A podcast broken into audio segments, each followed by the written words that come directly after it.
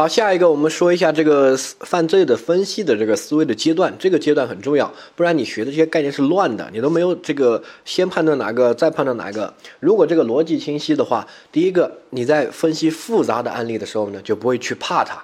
就像理科生做题，第一步先写什么公式，然后推导出什么来，而这很多文科生做题就是乱的。我靠，这个当然我们尤其在这个主观题阶段特别明显。就很多人写的是乱的，乱的就真的不想看的。如果有些人写的逻辑清晰，第一步、第二步、第三步，哎，结论就出来了，这种就给满分。所以呢，不要乱啊，这个阶段的意识一定要有。第二个，这个不乱，你就不会漏。尤其在主观题里面，你写东西，如果你乱了，东一点西一点，就很容易写漏了。如果你严格按照这样一步一步的分析，就不会漏，而且这个你的答案是很清晰，而且花的时间是最少的，也会。得分最高，然后呢，到了这个客观题也是一样的。客观题如果你整个是乱的，那么在稍微复杂一些的题目，案情稍微复杂一点，你就分析不出来。好，所以我们这个思维阶段很重要，但是这个只是一个思维的梳理，请大家注意，这是一个基础的东西。后面你再自己看一下这个图。我希望你整个刑法学完之后，倒回来好好的复习一下这里，尤其在刑法论这个部分，就什么。呃，学完共同犯罪就总则学完刑罚之前，你再倒回来复习一下，你旁边写个复习啊。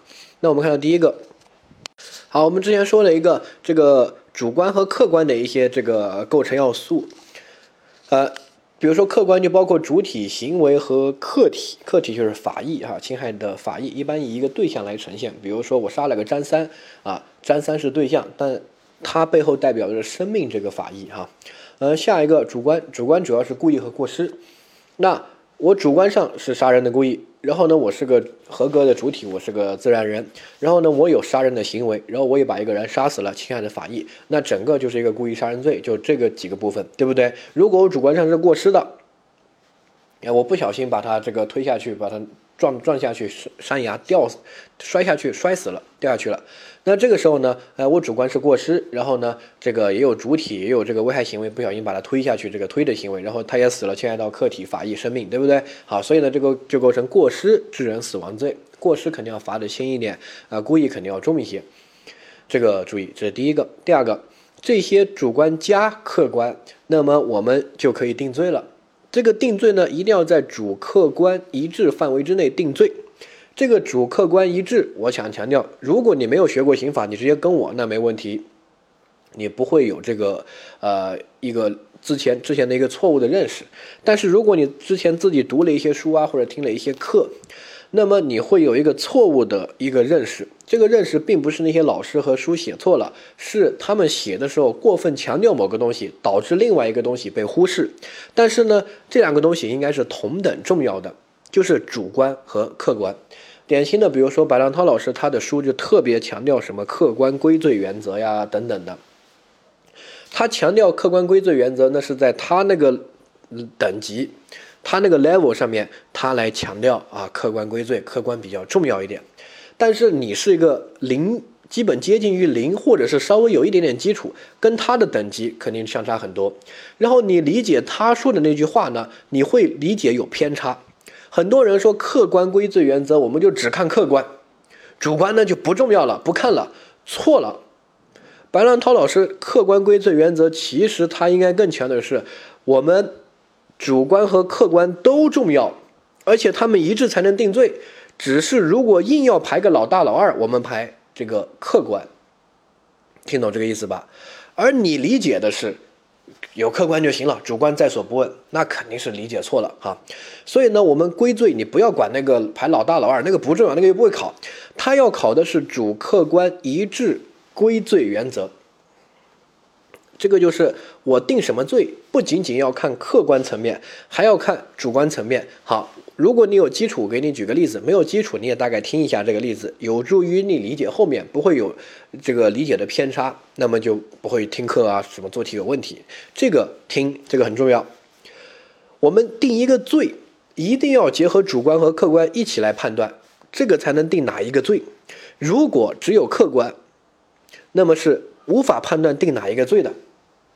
好，我举一个例子，比如说有一个这个女的，我把她这个用个麻袋一捆，然后放到我的汽车的后座，然后呢，这个开车跑，这个时候就被抓到了。那现在请问我定什么罪？客观我告诉你了，哎，我然后一个女的，我把她捆起来，对不对？然后呢跑，我定什么罪？我就问你，你根本无法给我定罪，为什么？因为我主观是什么你都不知道，你根本无法定罪。很多人说我知道拐卖妇女，我不想卖她，你怎么能给我定拐卖妇女？拐卖妇女一定要想卖嘛，对不对？我根本就不想卖她。啊，有人说我知道非法拘禁，我想万一我想卖她呢？你还能定非法拘禁吗？对不对？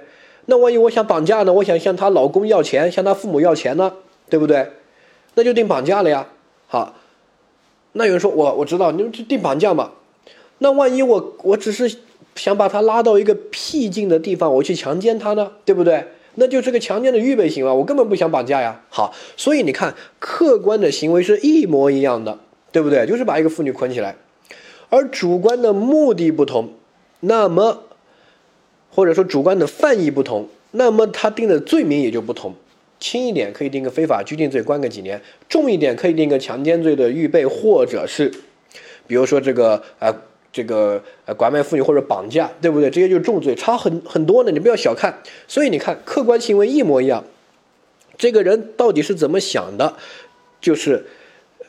定的罪就不同。换句话说，这个把妇女绑起来这个行为，一定要跟他主观想干什么相结合，才能确定这个行为到底是什么罪，是什么性质。如果没有跟主观相结合，这个行为的性质是定不出来的，定什么罪也无法定的。所以呢，定罪不能只看客观，你要看主观，而且考试里面主观反而比客观更重要。实践中，我们强调的就是主观少看一点，尽量多看看客观。客观如果没有社会危害性啊，这些就不要把它作为犯罪处理了。这个是实践中我们强调的一种刑法的一种判断趋势。而在这个考试里面，客观他肯定会给你描述出来，不可能这个客观是什么他都不告诉你，对不对？他肯定会说这个人到底干了什么什么事儿。而主观反而是要你判断的，就是到底定什么罪。所以主观反而在考试里面更重要，听懂没有？好，不是说我没有看那本书，我读白兰涛的书，那个包括其他老师那些书，我读了起码二十几遍了，每年带读都要读，然后平时自己考试之前考试的时候，还有平时这个也查一下翻一下他怎么说的，对吧？啊，我读的绝对比你多。这本书什么章节、体力结构有什么哪里错误都知道哈。所以呢，他没有写错，只是他过分强调了某一个东西，导致一些基础差的以为只有那个东西。强调和只有是不一样的，而我想告诉大家的就是，主观和客观一致要一定要一致，在这个一致的范围之内，你才能定罪。这个观点是最重要的。包括后面我们说部分犯罪共同说，我们后面要学习这个认识错误、抽象认识错误、包容评价思维，都需要这个理念，就主客观一致才能定罪。不要只看主观，也不要只看客观，主客观一定要一致。只有主观是不构成犯罪的。比如说，我想杀张三，但是我没有任何客观的行为，你会发现我们这个图的左边这个上面部分危害行为也没有啊，也没有侵害客体啊，我只有想杀他，我写在日记里面，我想杀张三，这个时候呢是不能定罪的，对吧？我们左边就写了上面加下面才能定罪，而且上面下面主客观要一致。好，如果不一致，有一些特殊的理论来处理，比如说认识错误，呃，比如说这个呃共同犯罪里面的部分犯罪共同说，这些后面都会说哈。但是一定要主客观一致才能定罪。这句话就告诉你，既要有主观，也要有客观，而且他们要一致。好，那么第二个，只有客观没有主观也不行。比如说我客观都具备了，但我主观是没有犯罪这个故意，也没有过失的。我们后面会学有一个叫意外事件，那就是无罪的。比如说。我推你一把，我把你弄死了。为什么？因为你有特殊疾病，像那些老年人骂他两句，他心脏病发作就死了。这种情况啊，他有些特殊疾病，推到地上一摔，鸡蛋脑壳，像一个鸡蛋一样的这个脑壳，这个骨头特别薄，一下子就脑溢血就死了。好，那这个时候呢，我构不构成犯罪？客观都具备了，主体然后推的行为，然后他也死了，对吧？客体生命也被侵犯了，就要看主观。如果我是他的仇人，我明知道他有这个特殊疾病，我想杀他，我杀这种人不用用刀用枪推他不就行了吗？那这个时候我就要定故意杀人罪。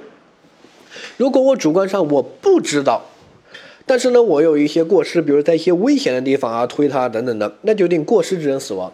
如果我主观上既不知道，然后这个地方又很安全，就在马路上不小心撞了他一下，把他撞死了，那这个肯定不能坐牢的。这种情况拿去坐牢不合适，对吧？但是民法上可能要赔钱，这个到时候民法再说。嗯，你把别人弄死了赔钱，但是不需要把你抓去坐牢吧？因为你主观上没有故意过失，对不对？好，这个就只有客观没有主观的情况，就是客观要有，主观也要有才能定罪，而且他们要一致，一致的就是，就是可能有部分重合就可以了。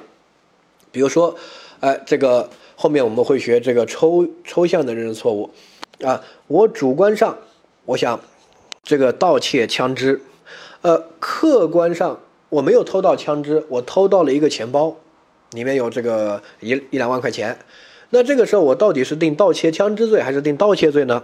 主观上想盗窃枪支，客观。没有盗窃到枪支，只是普通的，那这个就要需要用用到包容评价、抽象认识错误。一般认为在盗窃的范围之内成立这个犯罪，而超出部分想盗窃枪支没有偷到，一般定个未遂，然后想象竞合择一重。这些后面再说啊，你要理解。反正定罪，第一个要有主观，第二个要有客观，第三个这个主观和客观要一致。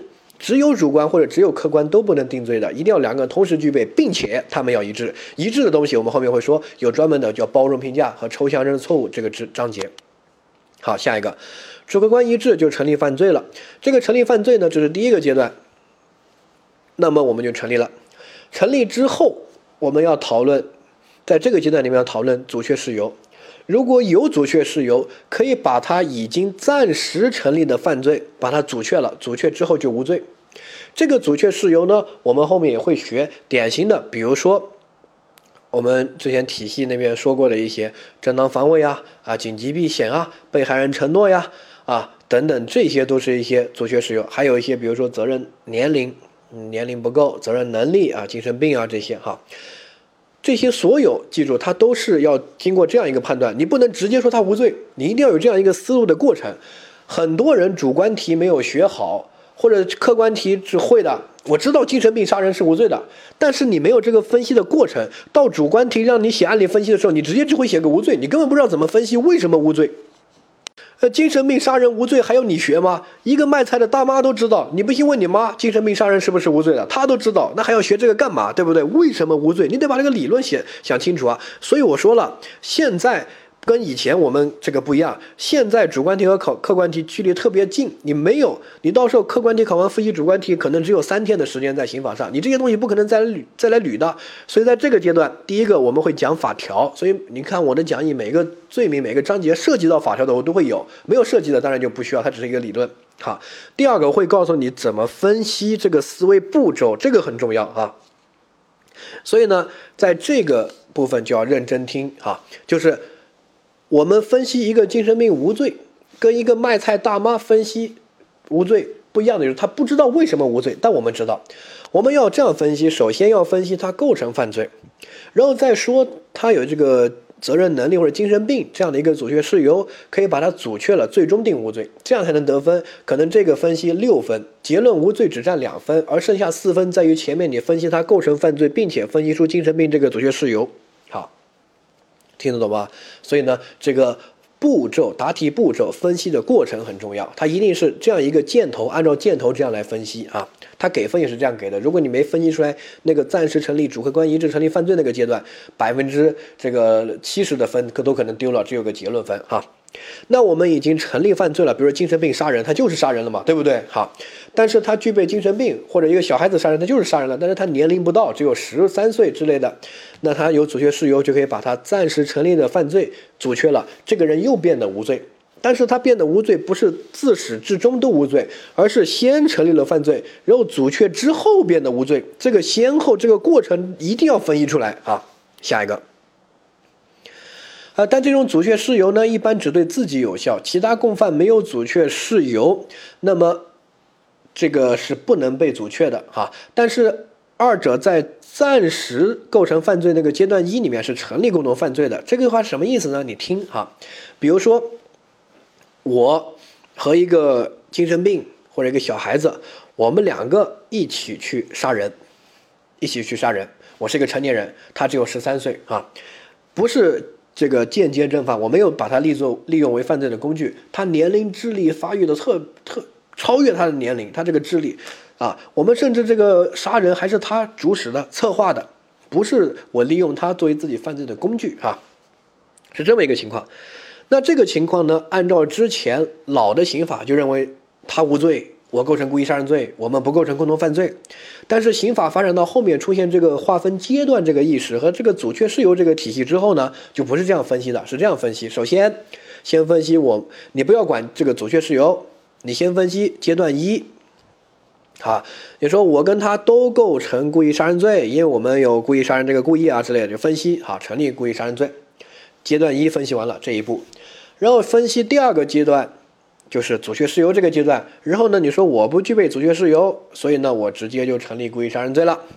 而这个小孩子或者这个精神病具备阻却事由，所以呢，他是无罪的。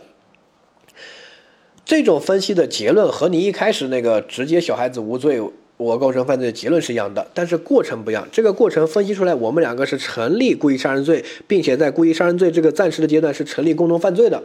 这个要有什么好处呢？就是要。区分主犯和从犯，有可能这个小孩子是主犯，我只是从犯。如果你按照这样的分析步骤分析，那我可以是用从犯这个量刑情节，我的量刑会轻一些，就是有这个阶段的这个思维。如果没有这个阶段的思维，直接就小孩子无罪，我构成犯罪，我们不成立共同犯罪，没有把这个阶段分析出来，那么很可能我不能适用从犯这个情节，就会量刑不太好。听懂没有？我明明就是从犯，又不是我指使的、策划的，他主谋，对不对？好，理解。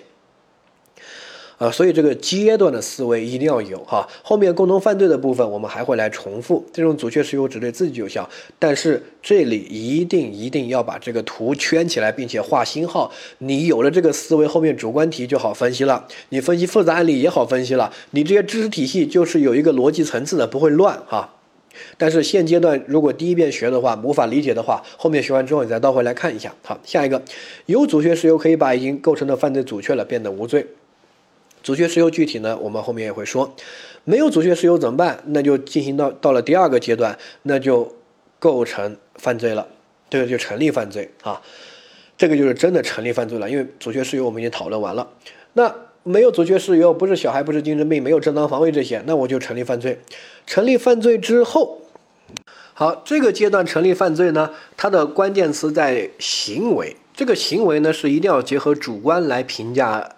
不同的性质的行为，比如说我都说了，我就把你绑起来，对吧？那不同的主观这个行为的性质是不一样的。如果我是想绑架，定定绑架；我想这个拐卖就定拐卖；我想单纯就想拘禁你就定拘禁；我绑起来是为了强奸，就要定强奸，对吧？所以这个绑的行为到底是个什么性质的行为，在刑法上怎么评价，一定要看主观。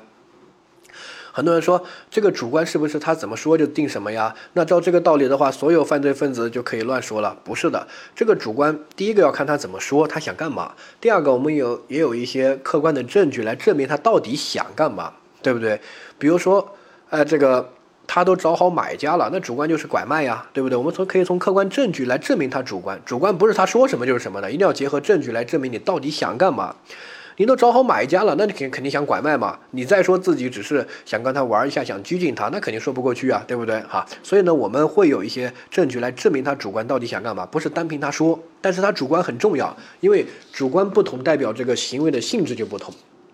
如果是想这个勒索财物的等等的，这个绑架性质很严重的。社会危害性也高，所以就罚的比较重。如果只是单纯的想关他几天报个仇什么的，那可能就罚的就比较轻，对不对？好理解。然后这个阶段我们就可以就可以成立犯罪了，而且真的成立犯罪，阻却事由已经没了嘛，对不对？好，讨论完了，这个就可以定罪。定罪完了，然后如果那个结果出现了，第三个阶段我们讨论结果，那么就定犯罪形态，比如说就既遂。如果结果没有出现，那么我们也成立了犯罪，只是说别的犯罪形态，能理解这个意思吧？哈，比如说我想杀人，我只要有这些杀人的行为、杀人的故意啊等等的，那我对那个客体有一定的危险，那我也就具备客体了，不一定实际人要死哈，就是结果是结果，危险是危险，这个不一样。比如说我去杀人，我瞄准你开枪，但是没打中，打偏了，从你耳边划过去。这个时候，大家没学过刑法都知道，这个叫什么？这个叫故意杀人未遂，对不对？没有成功嘛，未遂啊。那这个，请问要不要定罪？定啊故意杀人罪，但是适用的是未遂这个犯罪形态，所以呢它的量刑啊会相对轻一些，比这个杀杀成功肯定要轻一些嘛，对不对？好，但是要不要定罪？要。所以在阶段二，我们需不需要讨论那个人有没有死啊？不需要。在定罪，在成立故意杀人罪这个阶段，跟那个结果有没有出现没关系，结果出现了，就定故意杀人既遂，那这个罚的就会重一些，对不对？结果没有出现，也定故意杀人罪，但是是要用未遂这个量刑情节，罚的会轻一些，听懂没有？好，这三个阶段，然后你再去好好的理解一下。然后呢，因果关系这个注意，我们画这个图，那是在行为和结果之间叫因果关系。比如说我杀了你一刀，然后你死了，死是结果，杀是这个行为，是因因果关系是指我杀，然后你死，他们之间的联系。一般情况下都是有因果关系的，不需要讨论。在一些特殊的案例里面需要讨论这个因果关系，比如说我杀一些杀你一刀，然后当时当场你没有死，你送到医院的路上被一个卡车撞了，然后死了。那就问你这个死亡的结果到底是卡车导致的，还是我杀你导致的？这个就要讨论因果关系，听懂吧？哈，但是因果关系讨论有一个前提，这个是一个呃犯罪行为，或者说我们讨论因果关系是讨论这个既遂的问题，不是讨论成不成立犯罪问题。因为成立了犯罪，然后再因果关系，然后再犯罪形态，你看这个阶段对不对？如果我没有成立犯罪。那你讨论因果关系干嘛？我都不是无罪的，连因都没有，因就是犯罪行为，我连犯罪行为都没有，那成立都不成立，对不对？那不需要讨论。好，不要搞混，一定要记住这三个阶段。很多人会把因果关系放到前面。一来就讨论因果关系，没必要。因果关系是讨论犯罪形态的啊，这个后面我们讲因果关系的时候也会说啊。所有老师的教科书，包括徐光华老师，包括什么白浪涛老师，他们教科书，你翻到因果关系，有一定有一个重点提示：因果关系是讨论犯罪形态问题，不是讨论犯罪是否成立问题。只是很多人不读那个提示，直接读知识点，那肯定不行。人家都写了特别提示、要点提示啊。所以呢，这块我会给你后面再讲，但是这个思维一定要有，不要乱哈。什么阶段我们讨论什么？第一个，我们讨论这个成不成立犯罪阶段呢？我们要讨论第一个，先看看他的这个主观客观这些，然后主客观一致之内成立犯罪。成立完了犯罪，我们再看有没有阻却事由、正当防卫、紧急避险、年龄、责任、能力等等，对不对？好，下一个，没有阻却事由就成立犯罪了，但是呢，我们不需要讨论因果关系，也不需要讨论犯罪形态。对吧？啊，然后有了因果关系，犯罪结果出现了，那么就第三个阶段结果发生了，然后要讨论因果关系，要讨论犯罪形态，好，掌握这个阶段一定要有。好，不要混乱。我们后面讨论因果关系的时候，你就不要再给我扯什么这个故意过失了，跟这个没有关系。你看是不同阶段讨论的事儿，很多人就是搞不懂这个。好，只要把这个阶段的意识有了，后面不断的来，我们会讲课时会带你巩固这个阶段，那你整个就能形成体系，这个逻辑也就清晰了。好，下一个我们说一个这个学说，这个学说呢，第一个选择题里面争议挺大，然后呢，有些老师甚至改真题的答案，但是呢。我们这个推荐的这几个老师对此是没有争议的啊，这是第一点，我先说明。第二点，在主观题里面会考，考的话就考观点展示，就是两个都要说。但是在选择题里面，它是以行为物价值作为最终给这个呃给的答案。好，如果你是学刘凤科这个之前的刑法课啊，或者读他的书，那么他这一块讲的是错的，我毫不避讳的说，是错的。错的原因就在于他和所有刑法老师相反。第第一个，第二个，他和真题是相反的。我可以列举很多真题的这个例子。如果你做这个真题，你说，哎，我记得不是选这个呀，那是刘凤科改了答案，他把真题的答案都改了啊。这是我要强调的。那下一个，你可以去读白浪涛老师的书，你也可以去读这个徐光华老师的书，或者其他这个受有点名气老师的书，他们在这一块都是没有太多争议的。而刘凤科他就特别极端的，这个弄了一个极端的结果物价值，它还不叫结果物价值，叫极端的结果物价值，所以那个就有问题。然后后面呢，他自己进行了一个说明和修正，就在前两年他这块。就是他最火的时候，就是也比比较这个自负的时候哈，他这块直接说真题错了，我给你真题答案改了，然后明年又考，他说这这年又考错了，就是按照这个来，那就是有问题的呀，你为什么改真题答案呢？对不对？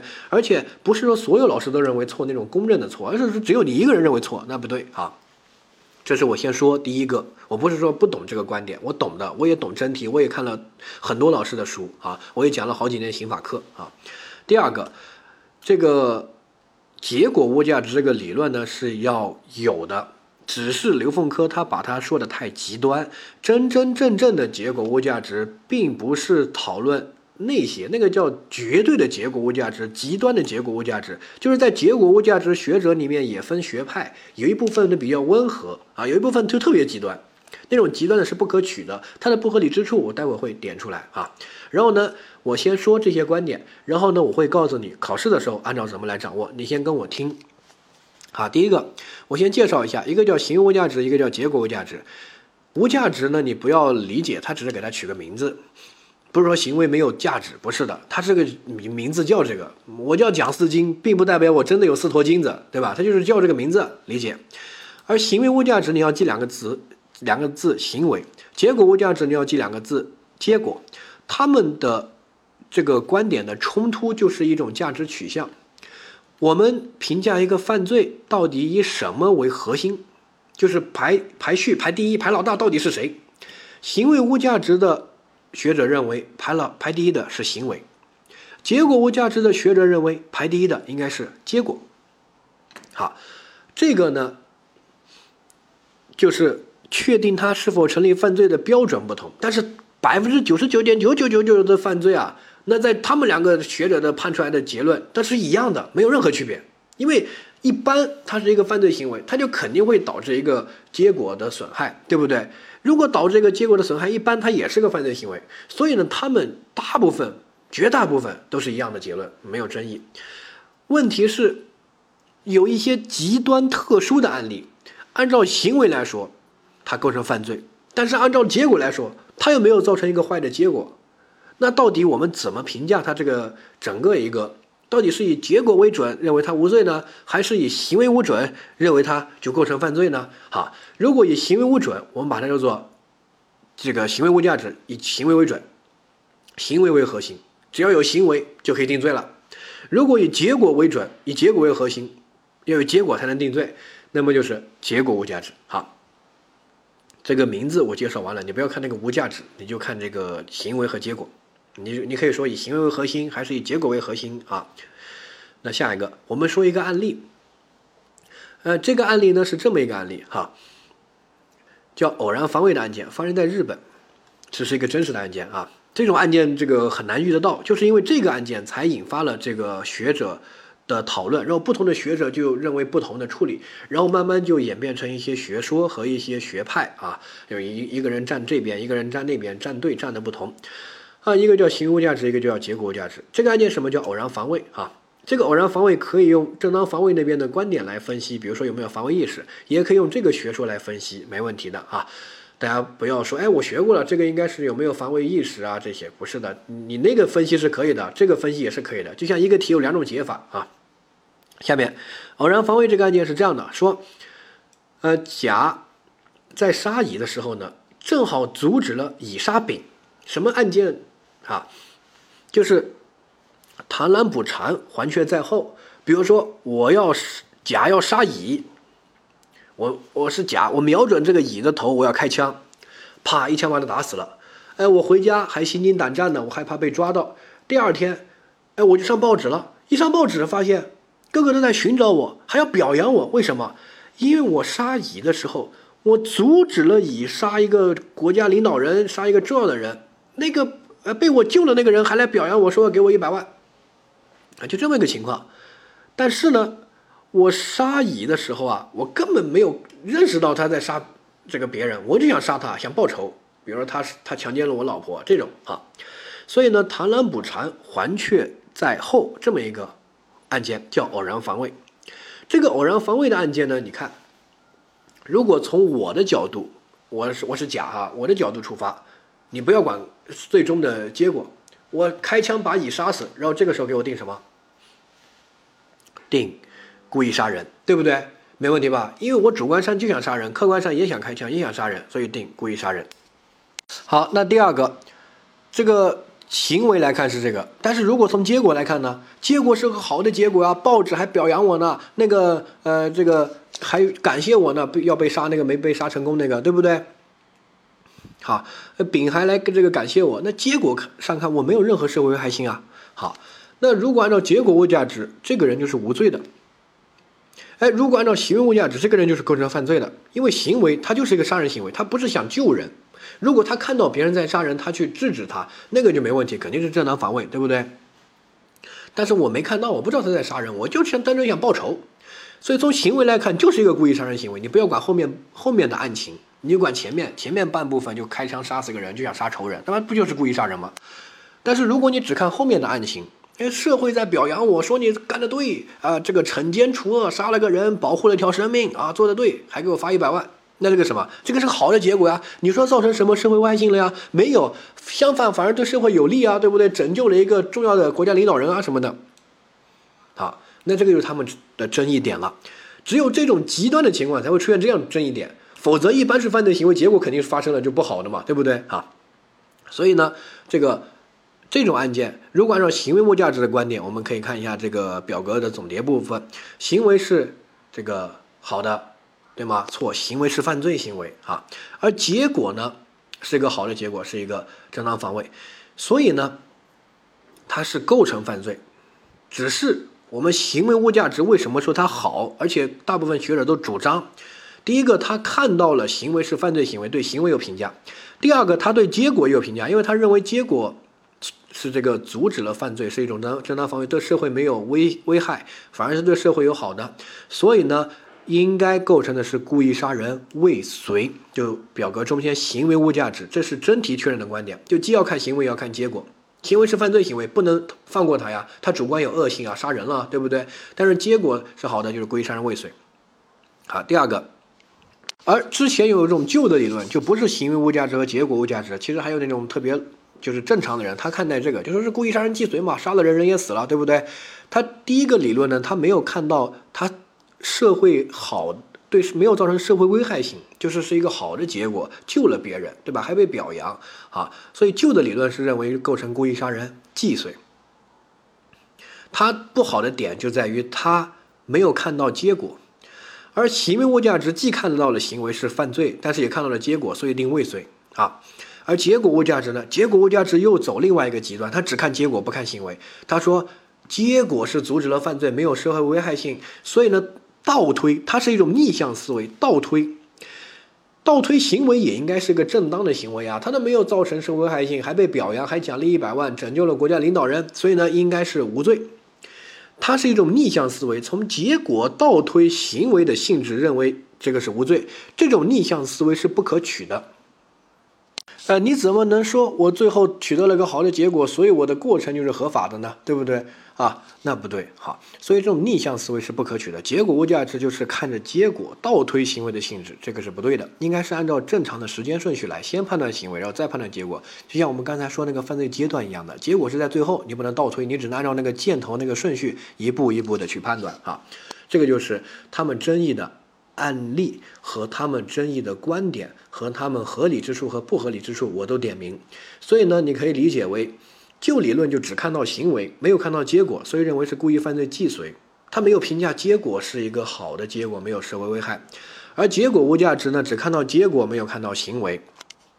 就是我只看到了这个结果，但是没有看到。前面的这个行为，它是一个犯罪行为。这个人不是想救人，就想杀人，想报仇啊，对不对？所以他们都比较片面，只评价了两端。而行为物价值呢，既评价了行为，又评价了结果。因为他评价行为是说他构成犯罪，评价结果是说他未遂。虽然杀死了人，但这个没有社会危害性，是未遂哈。所以它是比较合理的，而且是真题的观点。呃。真题的题号我都写在这边，客观题考过，主观题遇到这种就写关键展示。按照，嗯，比如说就考这种偶然防卫，写关键展示，你说，呃，第一个观点就认为它构成故意犯罪既遂，啊，第二个观点认为它构成故意犯罪未遂，你也可以说按照行为物价值认为故意犯罪未遂，哈。第三个就是，呃，这个结果价值，呃，然后构成的是无罪。因为它这个结果是好的啊。然后具体的分析呢，在主观题我们的阶段会有专门的这个教材和这个说明啊，这边你不用记太多，但是这个你要理解大概有哪三种思路，然后每一种思思路每一种观点，它的核心的依据是什么？为什么行为物价值得出这个结论未遂？就是因为他行为是构成犯罪，但结果是一个好的结果啊，所以呢要定罪，但是定未遂。而结果无价值为什么？因为它好的结果，所以倒推行为也是正当的。这句话啊，就是它的核心的要点。然后呢，这个客观题也有可能考这种观点展示，到时候你做题的时候就会遇到，比如说之前考，呃，这个偶然防卫，他就考正当防卫需不需要具有防卫意识？A 就说如果需要具有防卫意识，那么怎么怎么样？他就如果那么如果那么来考你啊。然后主观题遇到这种就不用纠结到底有哪一种观点了，直接写观点展示。但是客观题如果没有明确要是考观点展示的题，那么你 A，比如说刚才那个案件，A 故意杀人既遂，B 故意杀人未遂，C 无罪，你选哪一个？一般都选的是行为物价值，故意杀人未遂，因为之前考的真题都是按照这个给的。好，设计过的真题呢有这么几个，第一个是零五年卷二第七题，他强奸遇到一个男的，强奸遇到一个男的，他。给的正确答案是强奸未遂，为什么？你看，有人说强奸，我去了，然后呢，进到里面一看，他说穿了一个花布睡衣，长头发的一个人躺在床上啊，他就想去强奸，然后转过来一摸，怎么一脸的胡子？一掏，哎，怎么下面还有个一包东西？一看，我靠，竟然是徐锦江，哎，拜月教主，那这个时候怎么办？然后他就跑了，然后就被按倒了。那现在请问？A 说无罪，他的理由就是结果无价值。你看是个男的呀，他根本没有这个社会危害性啊，你怎么可能成功呢？之前刘峰给我讲课就这样说的，对吧？然后他说，哎，无罪。然后呢，这个 B 呢就说强奸未遂，强奸未遂就白浪涛、徐光华还有真题当时官方给的答案也都是这个啊。理由呢非常简单，因为他的行为性质就是一个强奸罪嘛，只是没有强奸成功就是未遂啊。你说两边好像都有道理，对不对？但是你仔细一想，结果物价值不合理之处在哪？你听这句话，你把这句话理解了，你就懂了。还是我们上面那个分析分析犯罪那个思维阶段，我们按照那个一步一步分析。你看他这个想去强奸，这些都有了吧，对不对？然后主观上也是强奸，然后这些行为也都是强奸的行为啊，然后呢就成立强奸罪，然后也没有阻却事由，就成立犯罪。成立完犯罪之后，如果强奸成功了，那么就这个强奸既遂。如果没有成功，就定强奸未遂啊，或者其他的强奸中止这样的一个犯罪形态，对不对？好，就这么一个分析，你这样分析出来，我就问你定什么罪？定强奸罪，对吧？好，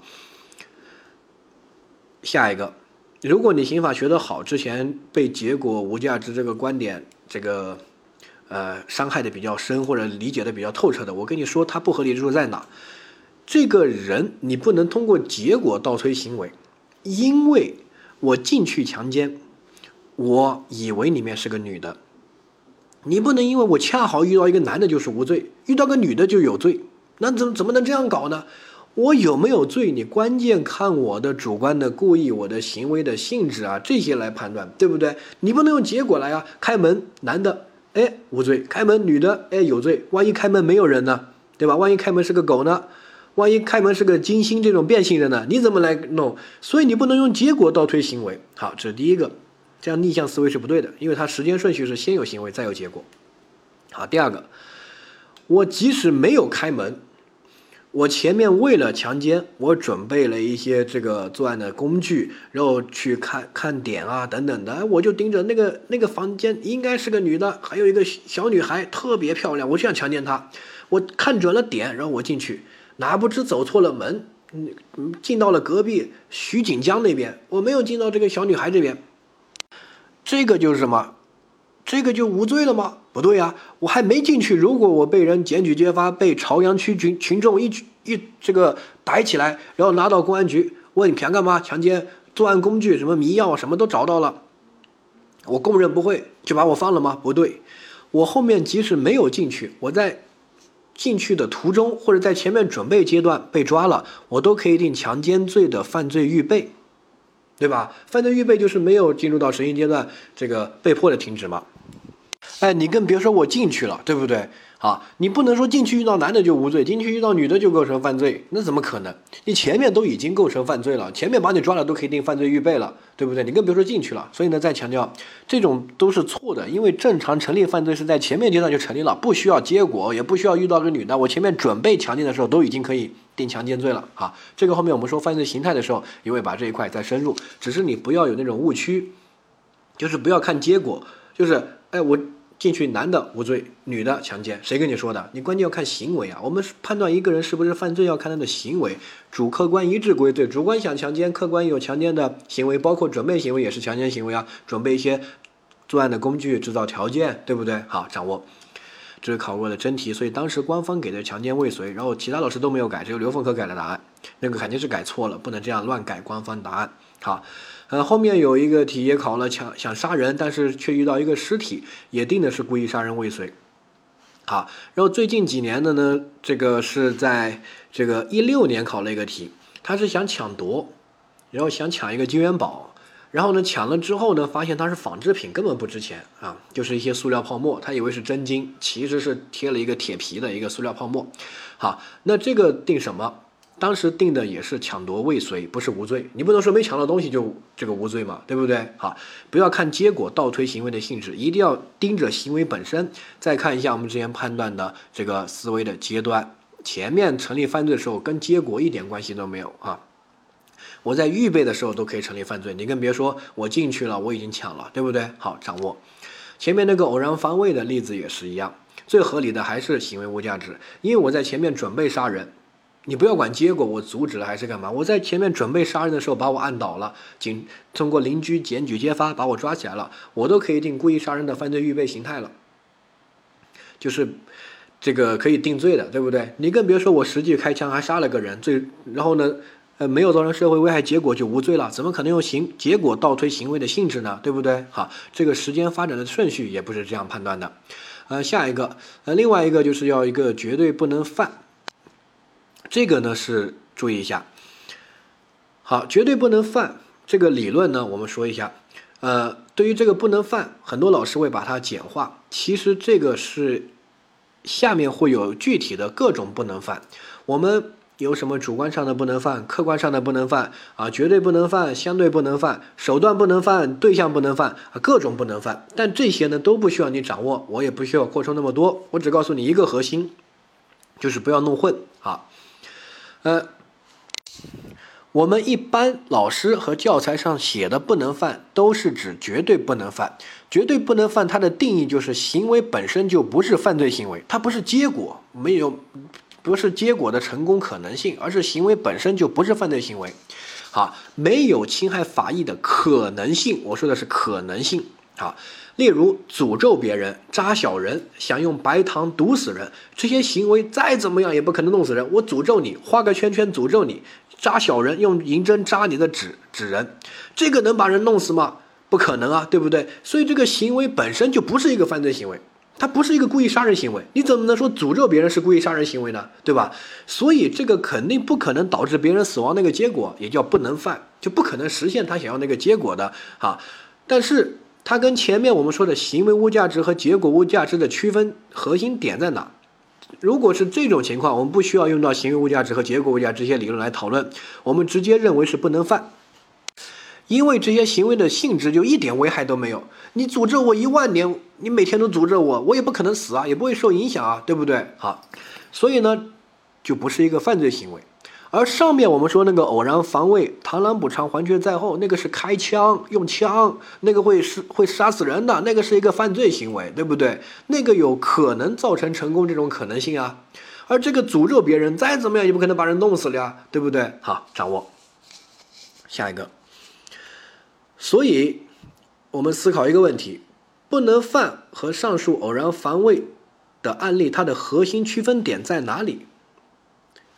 旁边给我写一下，行为是不是一个犯罪行为？这是他们的核心区分点。如果这个行为是一个犯罪行为，比如说开枪杀人，那么你需要用到上面的来讨论，它不是不能犯。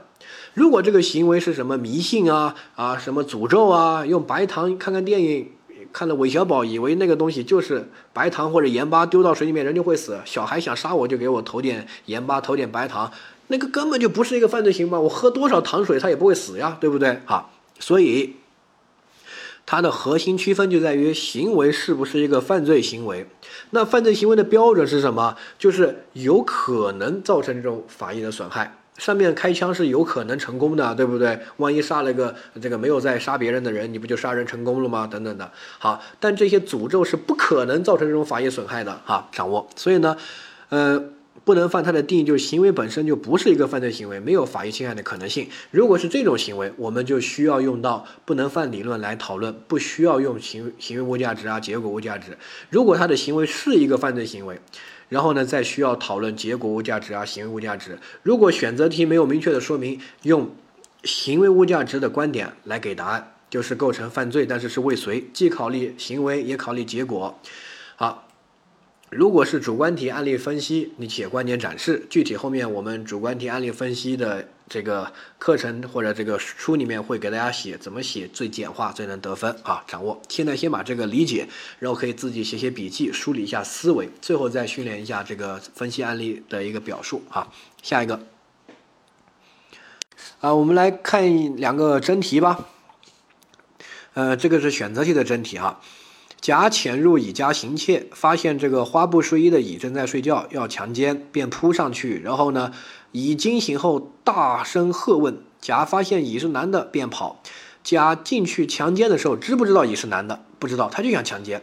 所以你不要看后面的案情，看在前面扑上去脱他衣服。